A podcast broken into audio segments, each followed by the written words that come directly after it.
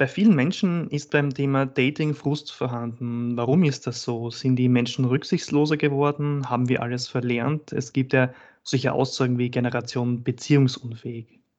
Das ist eine, eine, eine gute Überleitung, die da auch bringst und vor allem auch so ein Punkt, den ich selbst gerne ansprechen wollte, nämlich so dieses Thema Generation beziehungsunfähig, wie ja das Buch auch von Michael Nast heißt ähm, wird uns immer wieder nachgesagt. Das heißt, äh, früher war das noch ganz anders, da haben Beziehungen noch gehalten, da hat man sich noch darum gekümmert, dass wenn was nicht läuft, dass man es wieder hinbekommt. Ich würde auf der anderen Seite sagen, wir sind in einer unglaublich privilegierten Situation in unserer Generation, in unserer Kultur auch natürlich. Ähm, die freie Wahl zu haben, Beziehungen einzugehen, weil wir es wollen und solange wir wollen und nicht da irgendwie gesellschaftlich dazu gezwungen zu werden, mit einer Person bis an unser Lebensende zusammenbleiben zu müssen, einfach weil die Kirche, die Eltern, die Gesellschaft uns das so sagen. Natürlich ist es aber auch nochmal eine ganz eigene Herausforderung heutzutage in dieser Schnelllebigkeit, in der wir uns befinden, mit dieser Reizüberflutung, die wir durch Social Media, durch all diese Benachrichtigungen, die jeden Tag auf unserem Bildschirm aufpoppen, all den ähm, Dingen, die wir glauben tun zu müssen, Dingen, die wir glauben verpassen, nicht, nicht verpassen zu dürfen, da dann wirklich noch zu daten, ist natürlich auch nochmal was anderes. Und ich glaube auch, dass wir grundsätzlich nicht beziehungsunfähig sind.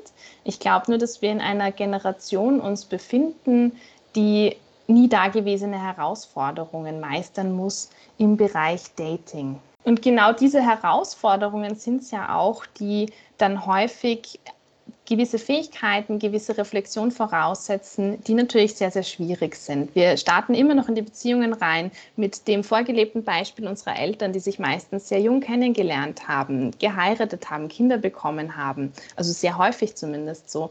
Und Gleichzeitig sind wir in einer Generation, in einer Zeit, wo es schwieriger ist, wo wir natürlich eine nie dagewesene Auswahl haben im Online-Dating, aber gleichzeitig gibt es trotzdem nur so viele Menschen, die wirklich zu uns passen. Und die Herausforderung, diese Menschen dann auch wirklich kennenzulernen und vor allem über dieses eindimensionale Medium Online-Dating wirklich kennenzulernen, ist natürlich schwierig. Und dann kommen natürlich auch noch sehr häufig Erwartungen dazu, die bei Dates nicht erfüllt werden können. Das ist auch so ein Punkt, der mir immer sehr wichtig ist anzusprechen. Viele Menschen erwarten sich, sie gehen mit einer Person jetzt auf ein Date und dann springt der Funke über, es ist wie im Märchen und man weiß, das passt und die sexuelle Anziehung ist da und es ist alles super und das ist dann die Person. Die Realität ist, dass das sehr selten passiert dass viele Menschen erst so ein bisschen auch die, die Zeit brauchen, um warm zu werden, um diese Ausnahmesituation, erstes Date wirklich zu meistern, wo eigentlich die, die wenigsten so selbstsicher sind, dass sie einfach reingehen und sagen, ja gut, ich zeige mich, wie ich bin, nehme ich oder lass es bleiben, ähm, hier bin ich.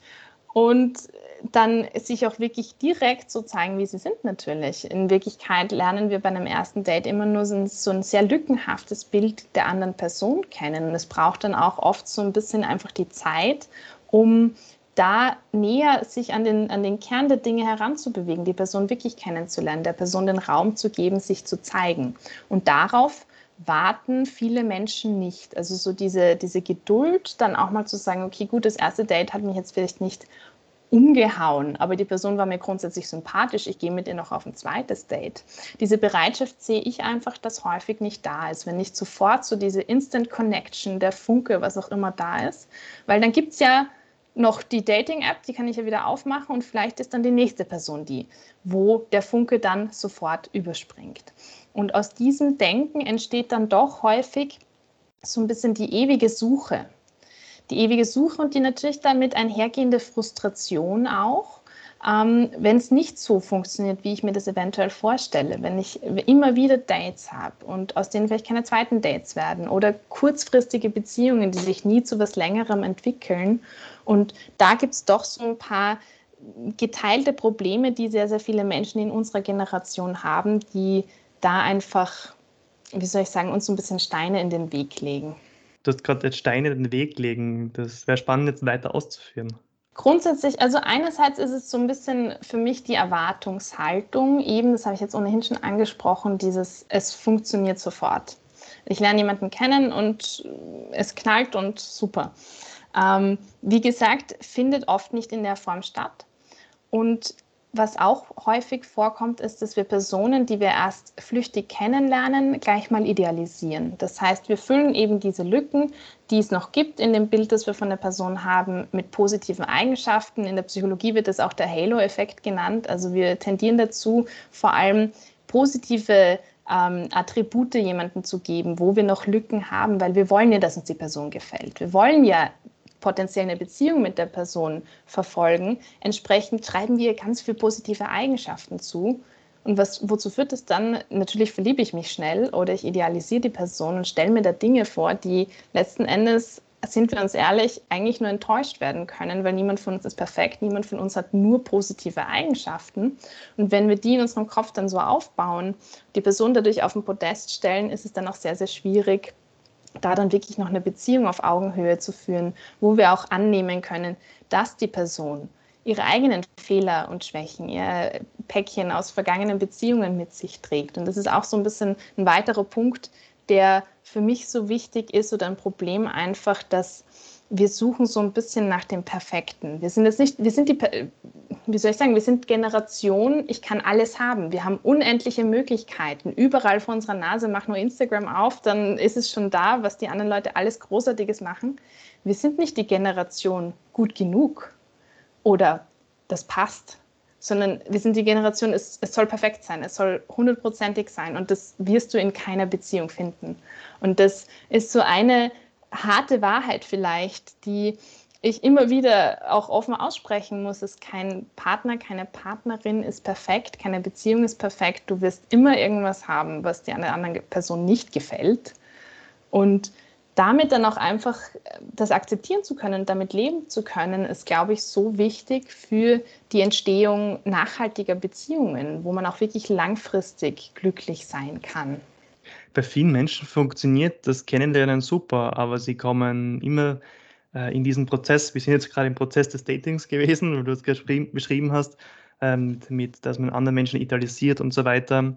Aber wie funktioniert das von diesem Kennenlernen genau in diesem Prozess zu einer, ich sage jetzt, emotionalen Beziehung oder zu, zu dieser, dieser Spannung, wie du beschrieben hast? Ich glaube, hier ist der springende Punkt oft, wo, wo viele Leute, ich sage jetzt, Probleme haben oft. Also man, kennenlernen tut man sich immer leichter, wie man uns auch kennengelernt, aber dann diesen Schritt weiter theoretisch, wenn man das jetzt so Absolut. Ähm, da spielen sehr, sehr viele Punkte mit rein und da wird es dann tatsächlich auch komplex. Also nicht umsonst gibt es sehr viele Menschen, die erste, zweite, dritte Dates haben, aber dann so dieser Punkt, wo man dann sagt, okay, und jetzt wird es tiefer, jetzt entwickelt sich jetzt äh, beginnt da wirklich was Echtes.